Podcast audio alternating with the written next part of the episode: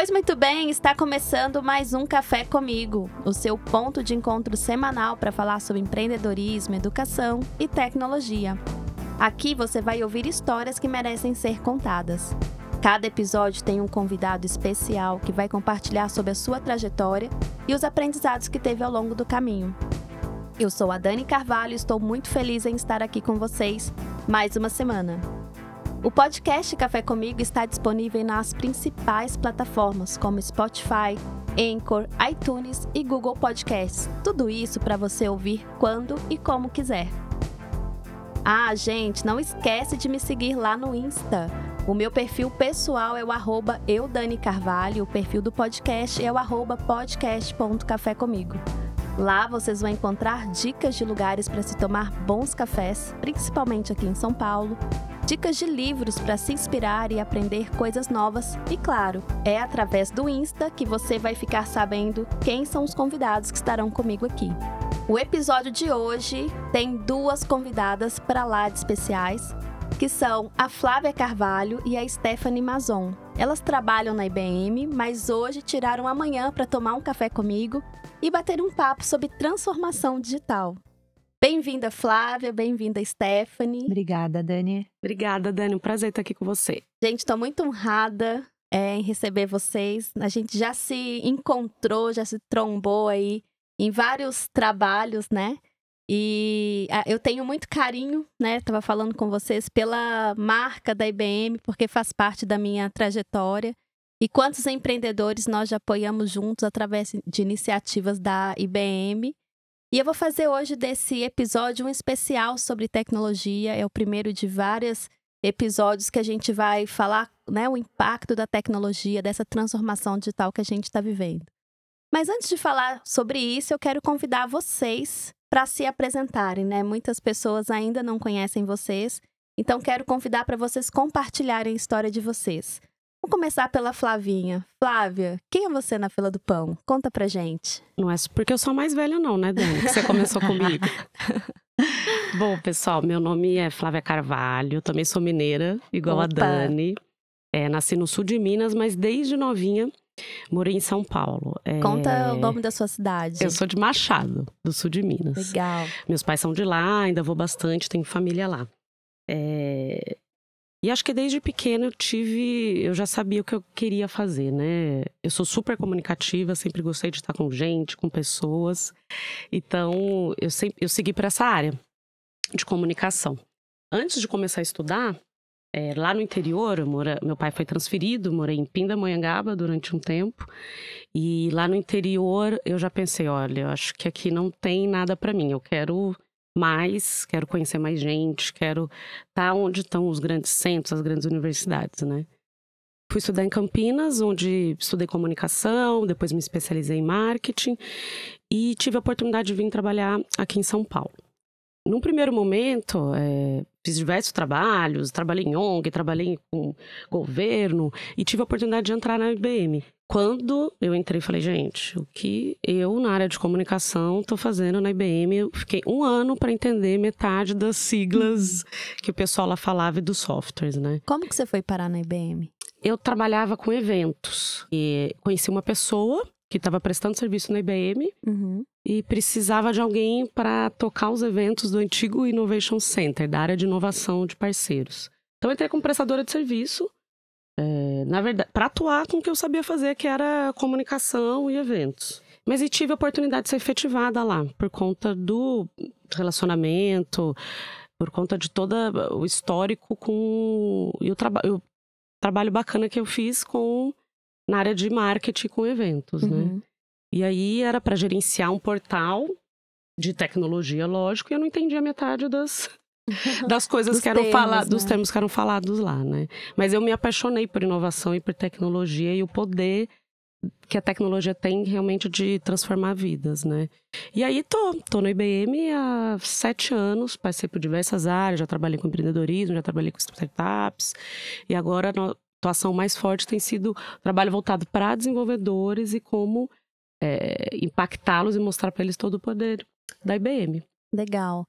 E quem que é a Flávia, além desse crachá né, que você ocupa na IBM? O que, que você gosta de fazer, Flávia?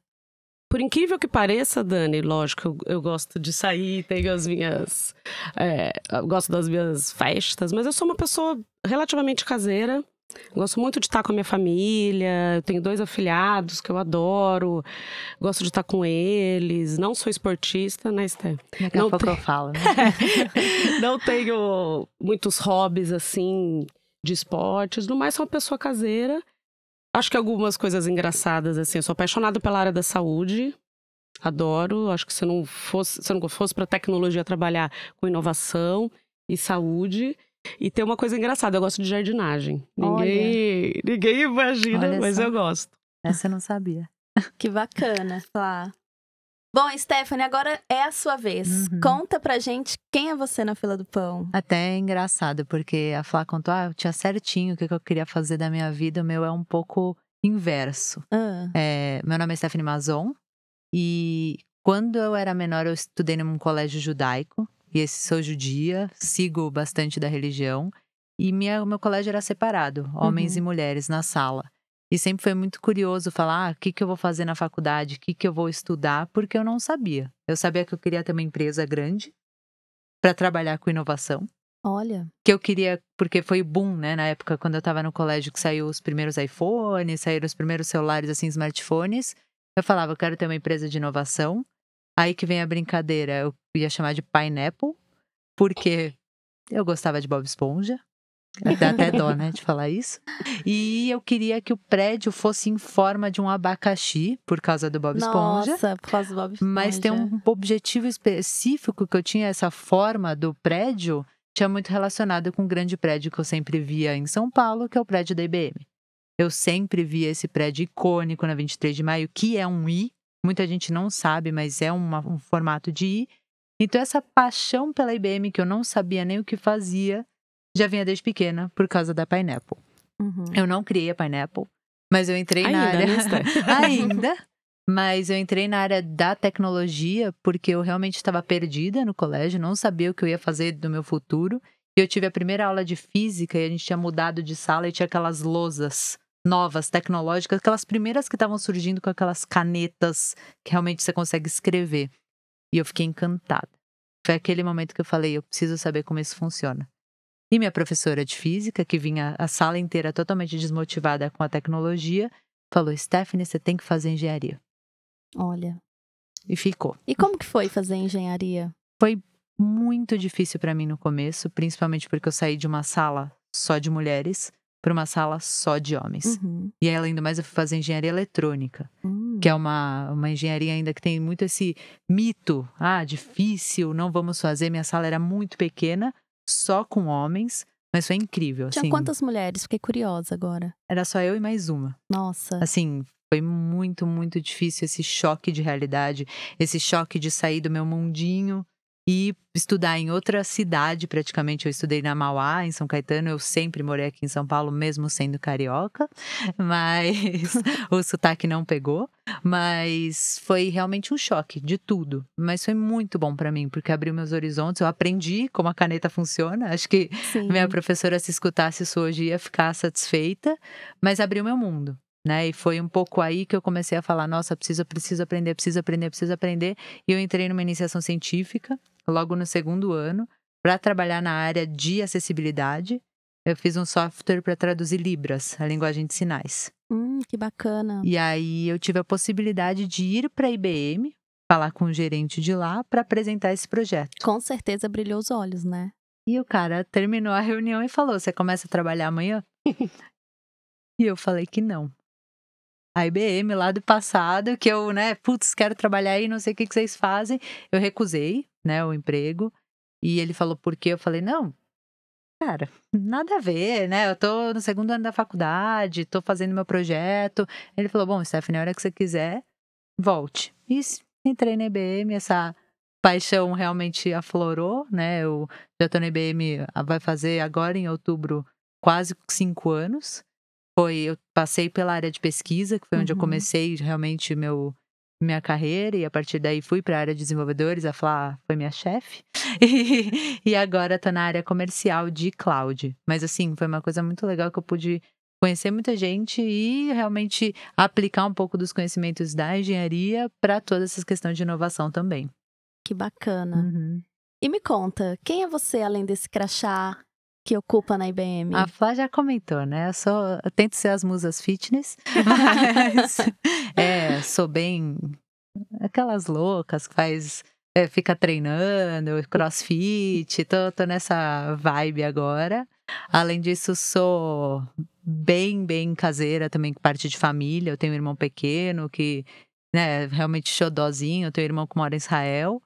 E também muita série, assim, maratona. Ah, eu também. Assisto tô bem, série. Tô bem maratonando aí agora, mas realmente focada muito em corrida, fazer coisa de, né, essas corridas diferentes. Sou bem focada nisso aí também. Nossa, muito bom, muito uhum. bom. Focada na qualidade de vida, é, né? Com certeza. É, fiquei curiosa, né? Existe vida inteligente e inovação além da, do mundo das startups? Como que é trabalhar na IBM? Poxa, acho que é. Trabalhar na IBM é uma multinacional, acho que é o primeiro ponto, né? Você consegue ter contato com pessoas de, do mundo todo. Nesse tempo que eu já estive na IBM, eu pude visitar alguns centros ao longo do, do mundo mesmo. Lá também já conheci sim. alguns locais. Mas sim, acho que inovação é muito cerne que tem por trás da IBM. Até por sinal, nós somos reconhecidos há 27 anos, se eu não me engano, como líder em emissão de patentes. Eu tenho quatro patentes na área de inteligência artificial e é, internet das coisas. Então é. Para é... quem não, não conhece o termo patente, o que, que significa ter as patentes? Uma patente é uma ideia nova, única, uhum. que não uhum. existe. É criar uma coisa do zero. E a IBM é líder isso há anos. Porque nós criamos tecnologias do futuro. Então é uma coisa muito forte que a IBM foca e eu fico feliz em falar que também tive a possibilidade de contribuir. Então, acho que é uma das frentes é essa questão de inovação constante, de criar as próximas tecnologias do futuro. Mas tem muito mais coisa, né, Flá? Tem o que, que vem ocorrendo todos os dias. Eu acho que vai além da inteligência artificial, agora se fala muito, é a bola da vez, né? Mas a IBM é, trabalha com tecnologia, é o core da empresa e tem se reinventado nisso. O business da IBM tem se reinventado há anos, né? Há mais uhum. de 100 anos aqui no Brasil.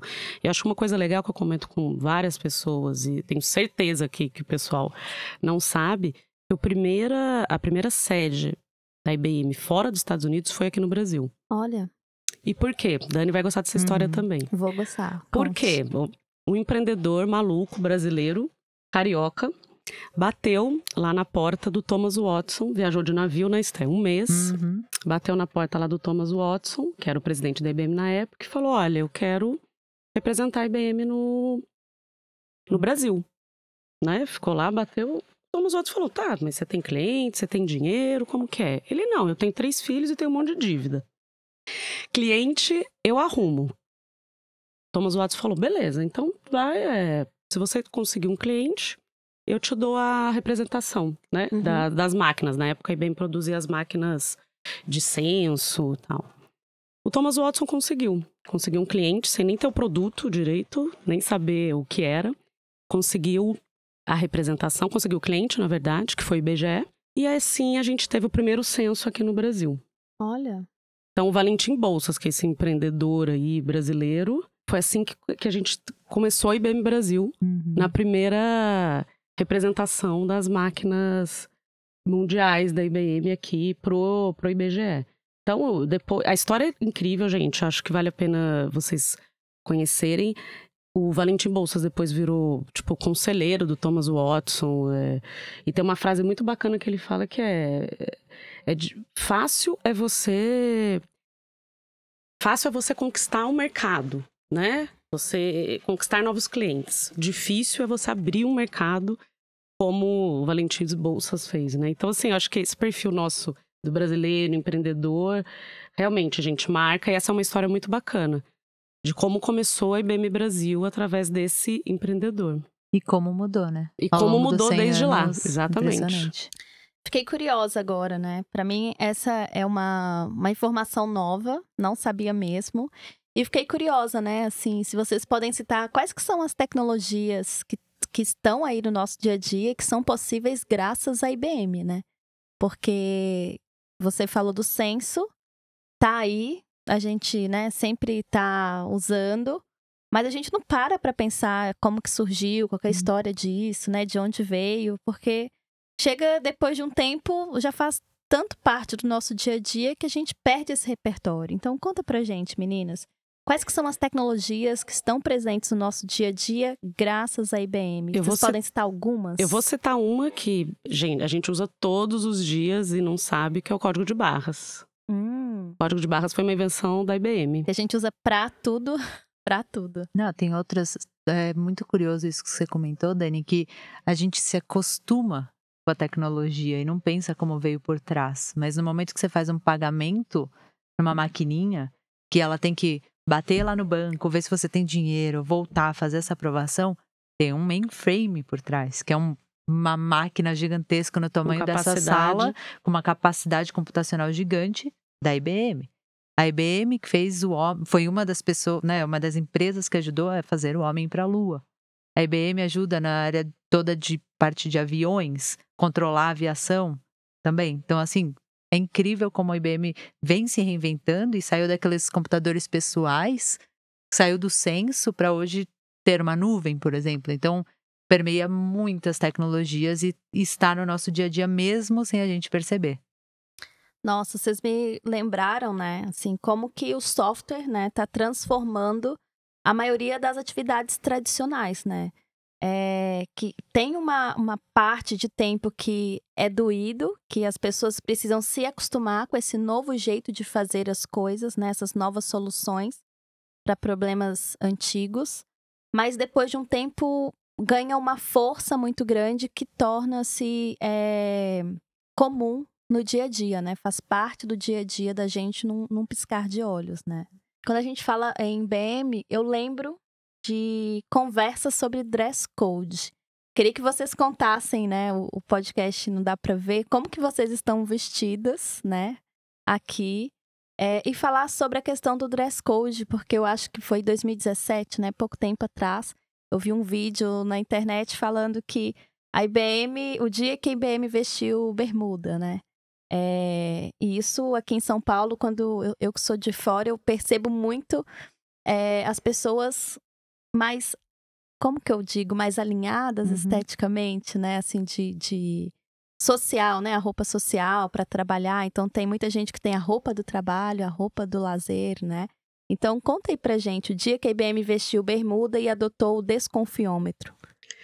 É, foi bem interessante, acho que uma coisa que impactou bastante o mercado até, Dani. Isso faz parte da transformação que a gente está chamando de, que é a nova IBM. Então, em muito linha de é, como a Esté falou, né? A gente fez censo, isso, gente, há mais de 100 anos atrás. Uma coisa super curiosa, a IBM chegou a fazer até máquina para fatiar é, frios, enfim, a IBM passou por uma mudança muito grande, né? Então, máquinas, mainframe, é, e agora a gente, como a Dani disse, a gente está na era da computação em nuvem, dos softwares, e a nova IBM e o Dress Code veio para dar suporte a isso, né? Então, a IBM é sempre conhecida por atender grandes bancos, ter o pessoal super alinhado, terno e gravata.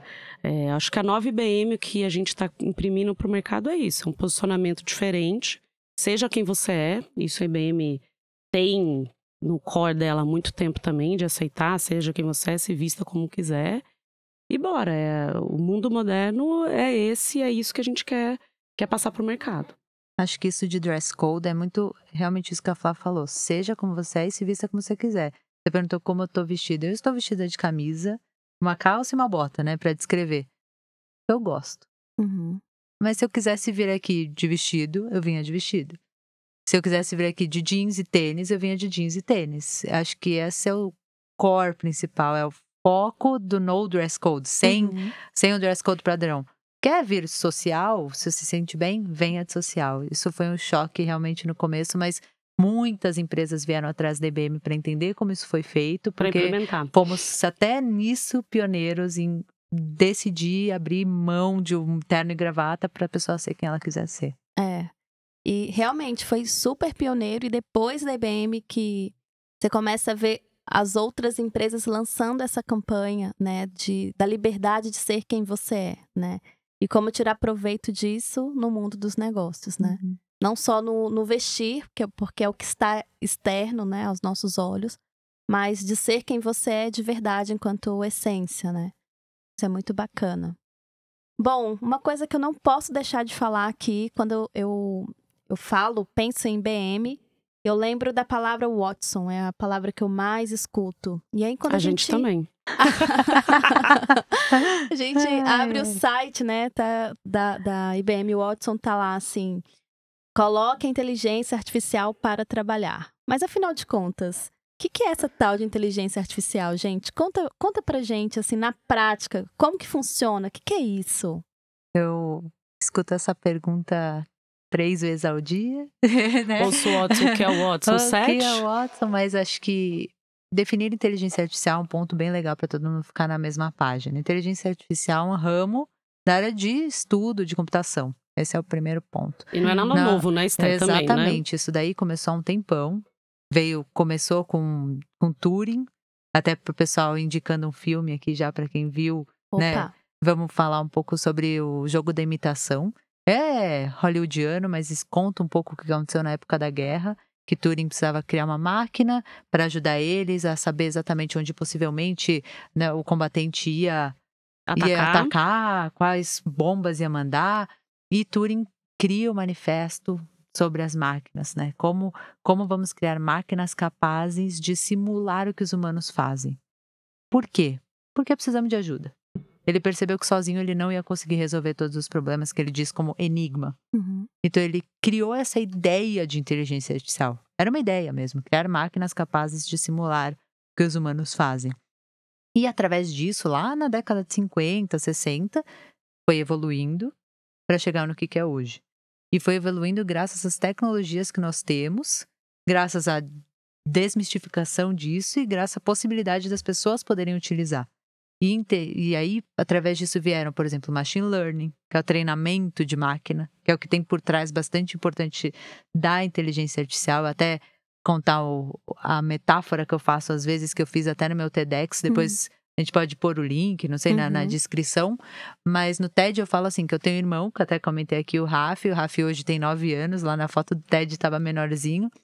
E é muito engraçado que ele não sabia amarrar tênis até um tempo atrás. E muita gente não pensa como nós temos um sistema cognitivo capaz de aprender. Ah, para o Raf. Ele teve Sim. que inicialmente pegar um tênis, foi, amarrou, errou. Ai, Teté, como me chama, Nossa, me ajuda. Eu também gostei, gente. Mas tem um tempo de maturação. Tem um tempo que alguém vai ajudando você, vai ensinando, até que uma hora você aprendeu. E hoje o Raf, com 9 anos, não amarra o tênis lá que ele aprendeu. Ele consegue generalizar que é o ponto principal que tem por trás de machine learning. É um treinamento para generalização. Então, esses chatbots que estão tanto aí no mercado, a gente treina com algumas frases, mas você generaliza. Eu posso fazer uma saudação: Oi, olá, opa, beleza? E depois ele sozinho consegue expandir para um bom dia, bem-vindo, porque ele entende o contexto, mas ele não aprende sozinho. Importante Tudo tem um input isso, é de um ser humano por trás, dando conhecimento para a máquina. Então, realmente, inteligência artificial é um campo na área de tecnologia, né, da área de, de computação, que é de, disponibilizado através dessas técnicas, seja machine learning, deep learning, para auxiliar o ser humano. Acho que esse é o ponto principal que a gente traz aqui. E o Watson é a plataforma de inteligência artificial da IBM, que está disponibilizada na nossa nuvem, na IBM Cloud, como a gente comentou. E, e, me conta, assim, um exemplo de como a gente pode usar o Watson no dia a dia. Qualquer pessoa pode usar o serviço da IBM? Como que é na prática, no dia a dia? Acho que isso é muito importante, acho que está explicou super bem. Isso é muito importante falar. Muitos perguntam, poxa, mas isso é uma inovação, uma tecnologia que está muito longe, é, não consigo ter acesso. Imagina, só né, os grandes clientes da IBM. Não, gente, hoje é, faz acho que importante para a jornada até de aprendizado e aí e da, te, da própria tecnologia. Hoje você consegue acessar e tem essa, essa tecnologia realmente nas suas mãos, né? Então, como a Steph falou, isso está disponibilizado na nossa plataforma em nuvem. Você faz um registro e já pode começar a testar e usar isso, seja para brincar, seja para um estudo, seja para o teu trabalho, seja para a tua startup ou para o teu negócio. Então, é, a inteligência artificial hoje está na mão aí de quem quiser iniciar seus estudos e conhecer melhor. Legal, legal. Ô Flávio, aproveitar né, o ritmo que você está falando aí, vamos falar um pouco como que a IBM apoia as startups hoje. A gente tem muitos ouvintes que são empreendedores, empreendedores digitais e o meu relacionamento com a IBM começou aí, né? Eu acho que desde 2012. Foi por eu aí, lembro Dani, que isso. tinha o IBM Smart Camp, que eu trabalhei em várias edições através da Farm.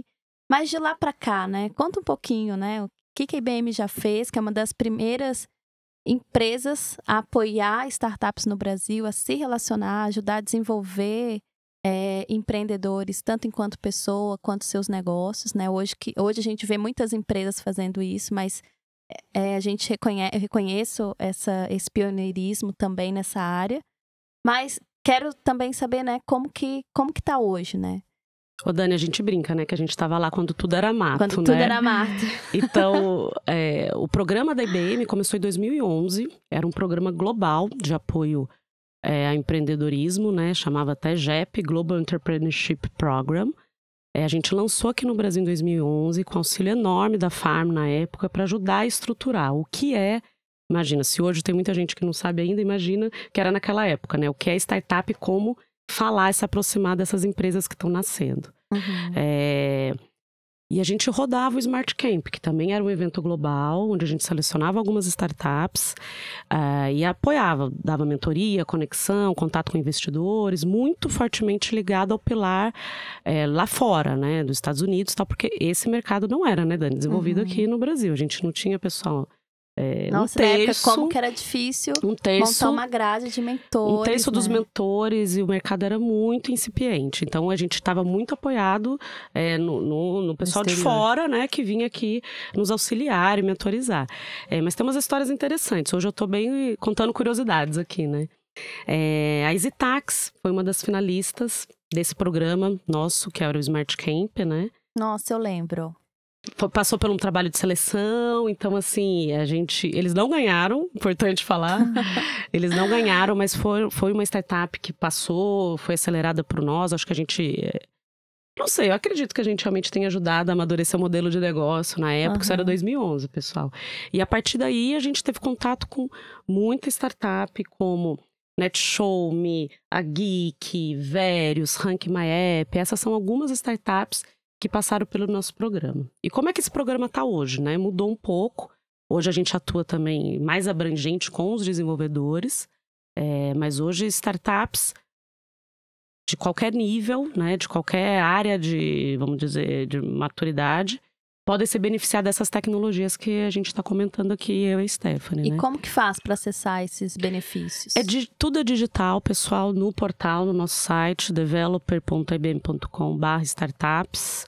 É, você faz seu cadastro lá da tua empresa e pode começar a testar e acessar. E aí, durante um ano, você vai ter acesso aos créditos e toda essa tecnologia que a gente está falando de forma, assim, super fácil. E, por outro lado, a gente tem um portal que dá apoio, né? Então, poxa, eu não sei, eu quero começar por- seja por um chatbot, quero começar colocando meu, meu, minha aplicação na nuvem. A gente tem vários tutoriais que para auxiliar mesmo o pessoal a, a tirar a ideia do papel aí com a nossa tecnologia. Acho que Hum. esse ponto que a Flá comentou é que realmente a IBM é para todos.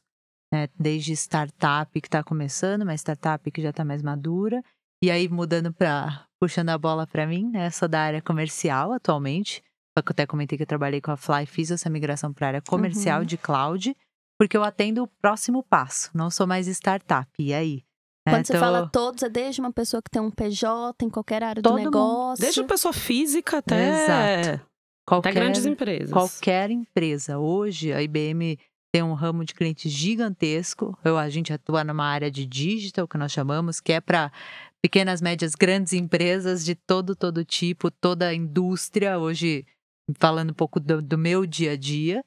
Mas é para todo mundo, porque eu atendo startup que saiu do programa dos créditos e vai começar a consumir no modelo contratual Uhum. e até os grandes bancos, né? A mesma tecnologia que hoje a Gup, que é uma startup, utiliza no processo de recrutamento que eles oferecem, utilizando o Watson, por exemplo, é a que a Bia do Bradesco utiliza.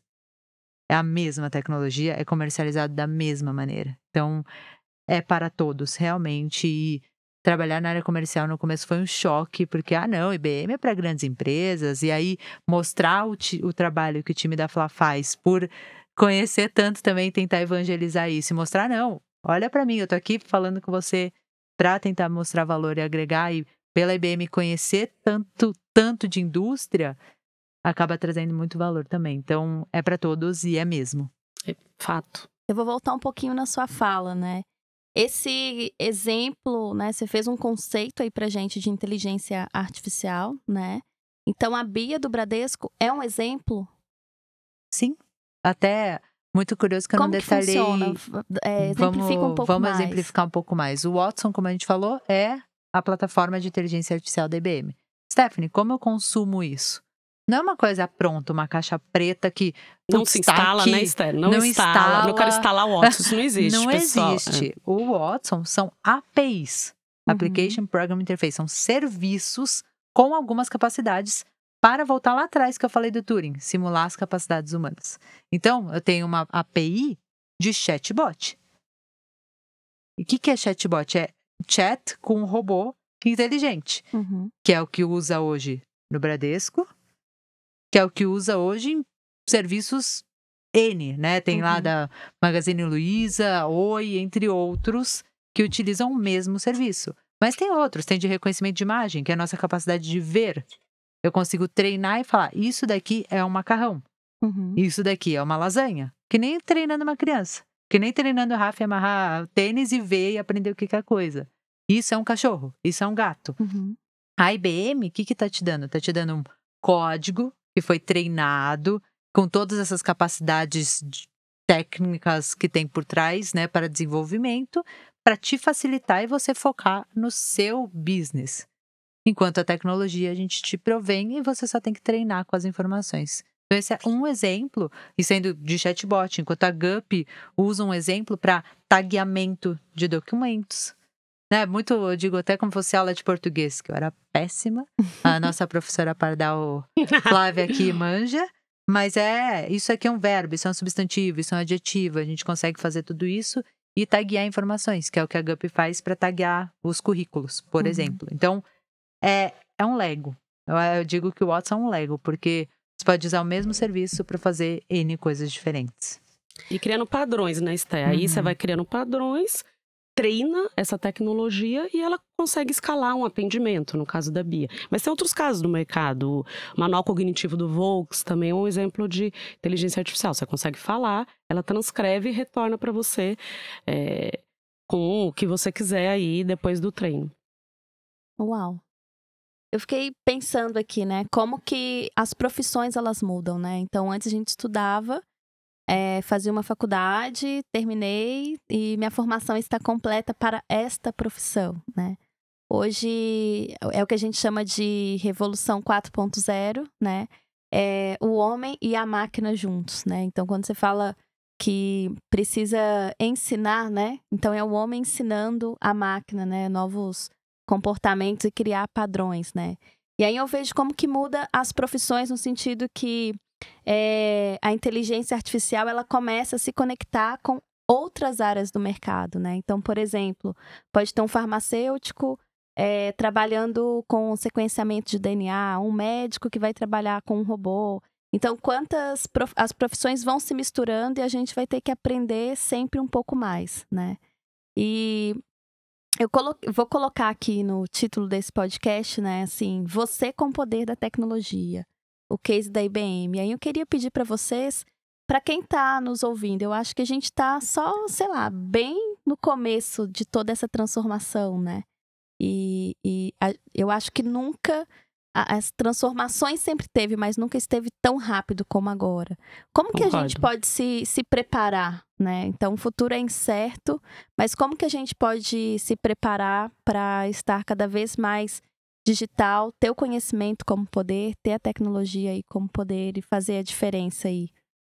Dani, eu acho que eh, você falou, concordo 100%. Acho que esse é só o começo, né? É, para mim, eu falo aí para o meu time, para Stephanie, a curiosidade em aprender e em estar tá aberto para coisas novas é fato, pessoal. Acho que isso todo, você tem que a gente tem que levar isso para o resto da vida, né? Se fosse assim, eu não estaria nem hoje na IBM se eu não fosse aberta a receber novas novas novos aprendizados, né? É, acho que isso é, é, fundamental. Hoje a gente tem um gap, eu também trabalho bastante com desenvolvedores e tal, a gente tem um gap de 400 mil profissionais até 2025 na área de desenvolvimento. Por quê? Porque o profissional de 10 anos atrás, 5 anos atrás, o dev, o programador, não é o mesmo perfil que hoje que vai demandar a partir de agora. Uhum. A gente está se falando de inteligência artificial, mas tem muita coisa ainda por vir que não está tão madura, ou amadurecendo como blockchain, como IoT, e daqui, pra, e daqui a um tempinho, computação quântica. Né? Então, assim, é, a gente tem que estar tá ligado no, e sempre se preparando e pensando em como adiantar, como você está à frente do, do, do, que está por vir, né? Está uhum. antenado uhum. com tudo que está acontecendo. Eu acho que isso é um, um super aprendizado. E até isso de as professores vão acabar, a inteligência artificial vai roubar meu emprego. O primeiro ponto tem o estudo do Fórum Econômico que diz que acho que são 60 ou 65% das crianças hoje. Eu estava estudando ah, sobre eu isso. Eu tenho esse estudo aqui. É, são 65% das crianças que estudam atualmente. É, quando finalizarem o sua, seu curso, né, não, vão ser empregos diferentes, né? São empregos que nem existem hoje. É. Você é, tem uma, uma, Você tem o dado aqui, exato aí, fala... Dani? O mundo pode perder 7 milhões de emprego devido à substituição humana por sistemas automatizados. Porém, isso pode ser aliviado com a criação de 2,1 milhões de empregos. Para quem serão esses novos uhum. empregos? Para pessoas, aqueles profissionais que estiverem prontos para essa quarta revolução industrial. 65% das crianças que entrarem hoje no primeiro ano do é ensino fundamental vão trabalhar em profissões que ainda não existem. E assim, é hoje tá? Isso não é daqui, não é daqui 10 um anos. Tempo, né? Aí eu trago um exemplo de profissão nova que foi criada. A gente falou da Bia do Bradesco. Uhum. Poxa, por dia, quantas interações aquele chatbot tem? E o ponto principal que eu falei aqui é que o chatbot não aprende sozinho. Então, criou-se uma área de curadoria do chatbot, que não existia há três anos atrás. Uhum. E quem é o curador do chatbot? É o cara que antigamente ficava lá no call center, que ele entende os que, que é uma, vão acabar, uma comunicação, migrados, né? Então, acho que abre uma possibilidade e eu estava lendo um estudo legal também que diz que o que, que vai mais importar agora são os soft skills, né? Que, assim, uhum. essa capacidade de empatia, essa capacidade de aprendizado. Mas eu, eu bato muito nessa tecla e voltando ao TED, que eu falo até a palavra empoderamento do ser humano, empoderamento, não vamos entrar no detalhe aqui, tem muita gente que é contra, a favor dessa palavra, mas é, uhum. eu pego a, a base disso a mesmo. A essência, a essência é vai ajudar o ser humano, vai ajudar um médico que usa o Watson para ver mais rápido um resultado de melanoma. Uhum. Vai ajudar um advogado que utiliza um, o pessoal da Elol, que é um cliente meu, que ajuda os advogados a mais rápido saber, putz, se eu falar isso aqui, isso aqui, isso aqui, com essa jurisprudência, possivelmente eu vou ganhar nessa, né, estando e lá com o juiz. escalar com outras pessoas, com outros clientes. Então, assim, é ajudar, mas uhum. ajudar quem quer uhum. ser ajudado. E quem ficar para trás, assim, eu me formei faz dois anos, eu vou começar uma pós-graduação porque eu já estou atrasada, mesmo trabalhando numa empresa de tecnologia que estou sempre a par das coisas mais novas que tem. Então, eu estudem, acho que se puder dar uma, uma é dica aqui, estudem. Putz, Sté, não sou da área de tecnologia.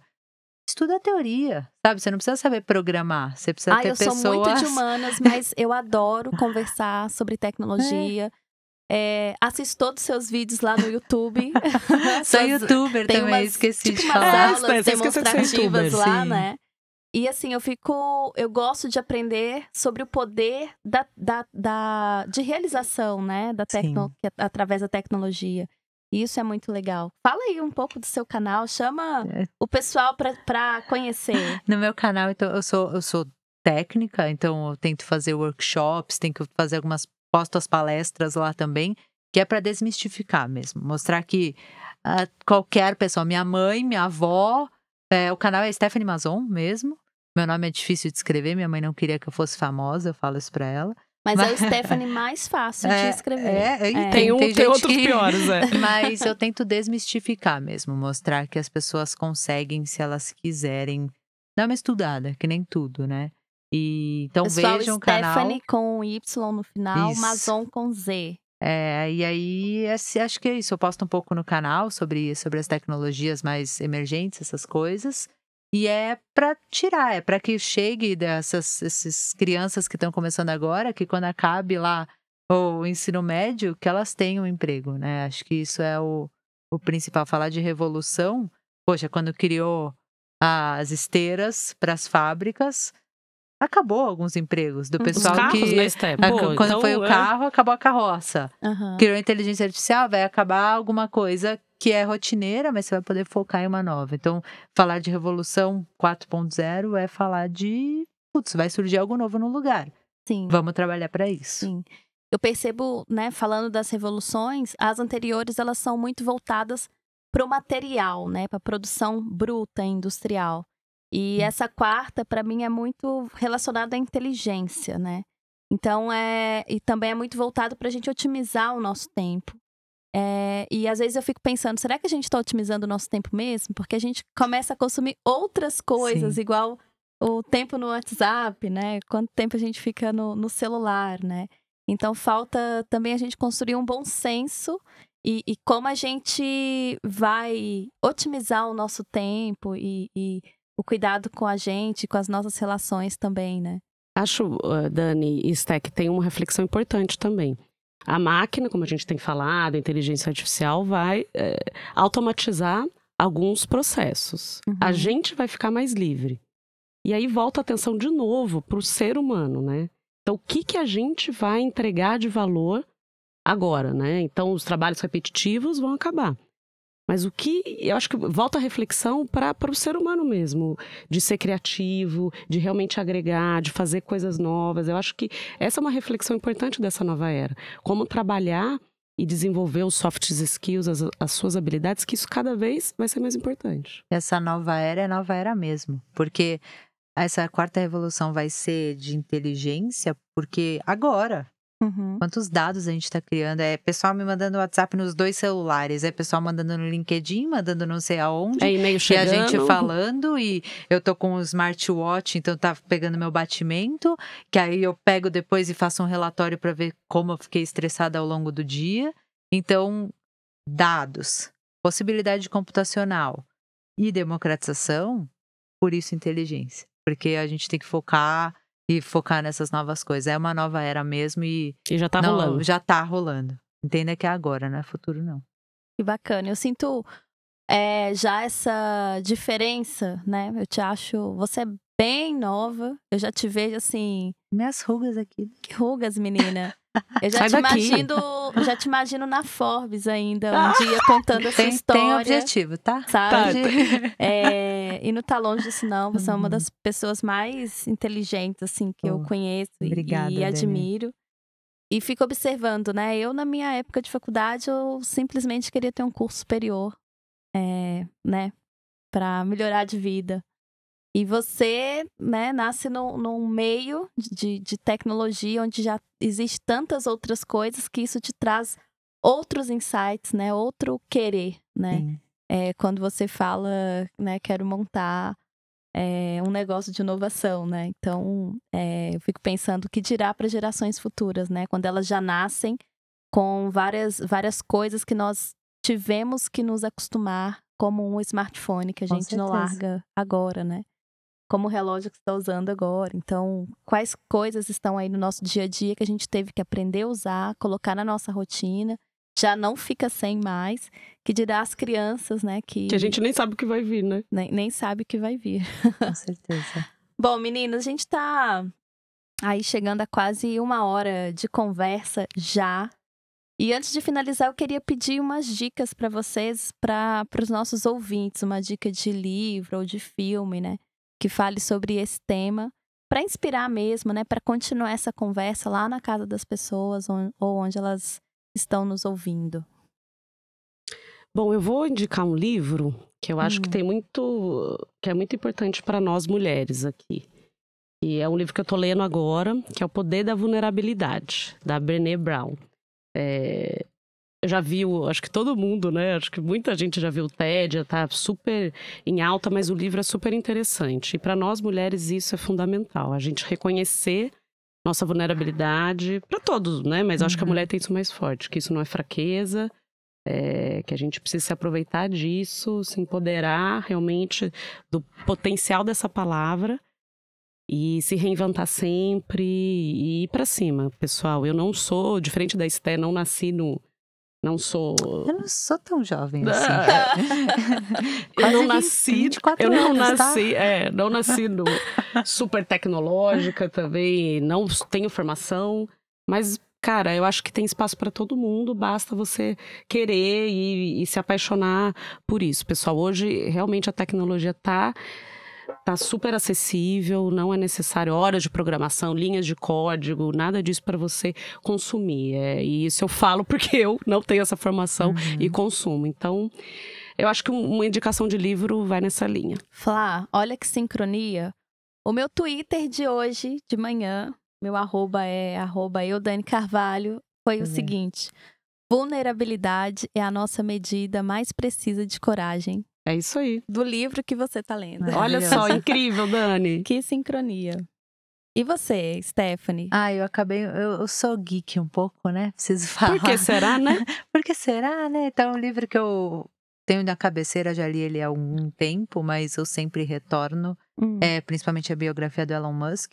Eu acho hum. fantástico e vem essa discussão de tecnologia mesmo, como ele criou empresa dele, tudo, é, é impressionante. O cara saiu do nada para onde, pra onde chegou e me inspira realmente, fala muito sobre tecnologia.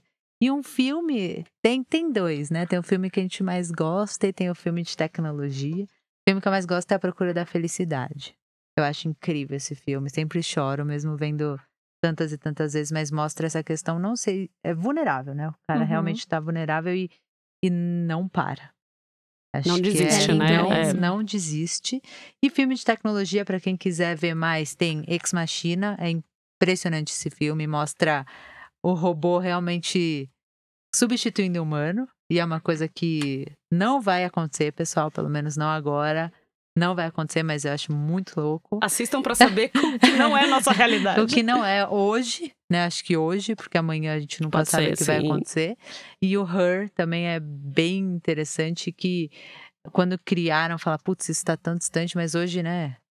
Você pega o celular para tudo, a Siri, Google e tudo e mostra um pouco disso, dessa questão de tecnologia tão presente em nossas vidas. Ô meninas, e falando de série agora, que a gente assiste Black Mirror, né? Eu, assim, tem alguns Nossa. episódios que eu falo, gente, isso parece tão longe, mas tá acontecendo. Nossa, é aqui. Eu acho que é bem legal para ir ter umas reflexões também importantes nessa linha que eu pensei de nessa linha que eu pensei que a gente está falando aqui de humano, uhum. máquina. Eu acho que vale a pena também. Não são todos, tem alguns que eu acho que eles passam da linha, mas tem alguns episódios bem bacanas que eu acho que vale a pena. Vale a reflexão. Vale a né? reflexão, com certeza. Eu acho que quanto mais digital, né, o mundo tá, mais é, com, concentrado com a gente mesmo a gente precisa estar, tá, né? Enquanto principalmente enquanto valores, né? Mais conectado é, com a gente, mais é conectado é com a gente, né? Os nossos valores, nossos inegociáveis, nossos propósitos, até porque é o que a gente vai passar para as máquinas, né? É, e falando de, de valores, a gente teve um convidado aqui que foi o Fábio Pereira, que ele falou sobre consciência digital.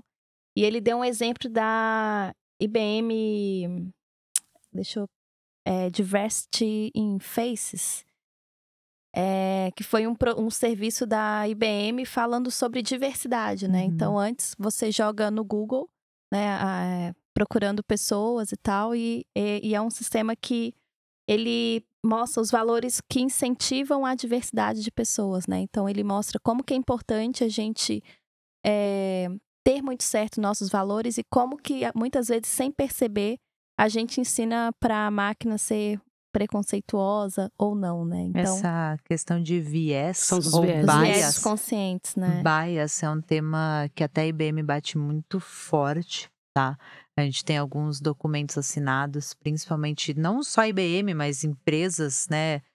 como um todo falando que a IBM não quer treinar máquinas com vieses. Então, existe até um serviço na IBM Cloud que você pode acoplar. Acoplar. Vamos lá, vamos juntas. acoplar em qualquer outro serviço. Putz, estou usando a Microsoft, estou usando a Google para ver se está com viés. E até explicando viés, né? Mesmo Boa. eu sei que já, já falaram sobre isso, mas pegando um exemplo. Que todo mundo, a gente faz um censo de todo mundo que escutou esse podcast, se curte o podcast da Dani. Uhum. Isso daí é enviesado? Talvez. Por quê? Porque você já tem quantos, Dani? 20? 24. 24 esse. podcasts. Se a gente pegar de um só, a gente está enviesando para o momento. Para não enviesar, a gente teria que pegar talvez de 10, 15, 24 uhum. para entender quem é seu público. Porque talvez por algum motivo, nesse podcast específico, escutaram mais pessoas de São Paulo e não do uhum. Brasil inteiro. Ou uhum. o contrário, escutaram mais lá de do Pará, que Sim. é uma outra realidade. Então, não enviesar é você pegar o todo para refletir o, a sua possibilidade, não uhum. alguém para falar se é real ou não. E aí entra sexo, gênero, é, enfim, diversos outro, outros quesitos, né? Hoje a realidade aqui de São Paulo, como a gente já comentou, a realidade de São Paulo, de uma empresa de tecnologia que está treinando uma máquina, não é a realidade do Brasil todo. Então a ideia é você ser diverso realmente. Uhum. Muito bom. Bom, antes de terminar, eu vou abrir o microfone para vocês, se quiserem deixar um recado final para os nossos ouvintes, para a rede, né, de vocês, Flávia que atende muitas startups aí pelo Brasil também. Fiquem à vontade, gente. Microfone aberto para vocês. Pessoal, acho que eu fecho com aquele recado. A IBM é para vocês também, a tecnologia é para vocês. É, pesquisem, fiquem atentos, vocês conseguem realmente transformar o mundo. E aí não estou brincando, a gente veio de uma maratona de desenvolvimento que muita gente do Brasil todo participou e muitas pessoas ali deram depoimento que como aquilo transformou a vida deles, né? Então, é, acho que eu sigo com essa missão, com esse recado. Quero continuar transformando aí a vida de vocês. E para complementar, acho que acredite realmente em você e acredite que a IBM quer te ajudar, porque estamos democratizando a tecnologia. Corra atrás, segue, posto muita coisa principalmente no LinkedIn, YouTube que a gente comentou corre atrás, pode mandar mensagem, a gente quer trabalhar junto com vocês. E o que precisarem, estamos sempre à disposição para fazer essa diferença realmente que a Flá comentou. Meninas, Flávia, Stephanie, muito obrigada. Obrigada por aceitar o convite em estar aqui, pelo tempo de vocês, né? A gente está aqui a manhã toda é, conversando, eu aprendendo cada vez mais com vocês. É, um especial para Flávia, né? Que é, tá aí no meu caminho, acho Deve Tanto ter, tempo, né, querida? Deve ter uns cinco anos, é, mais ou no menos. mínimo. Sendo tão parceira em diversas iniciativas, diversos momentos. Minha gratidão aqui. Obrigada, querida. E Stephanie, é, super te admiro e ainda vou te ver na fotos lá. Que seja uma profecia. Eu já tenho autógrafo. Obrigada mesmo. Bom, gente, espero que vocês tenham gostado desse episódio. Não deixem de mandar seus feedbacks, seus comentários pelas nossas redes sociais. O Instagram do podcast é o arroba podcast Café Comigo. E se você estiver ouvindo pelo Spotify, isso é muito importante. Não esquece de clicar lá no botão seguir. E para quem está ouvindo pelo iTunes, deixa lá cinco estrelinhas para me deixar muito feliz, viu, gente? Um beijo, muito obrigado pela sua audiência, obrigado por acompanhar esse bate-papo até aqui e até a próxima semana. Tchau, Valeu. tchau. Valeu, pessoal.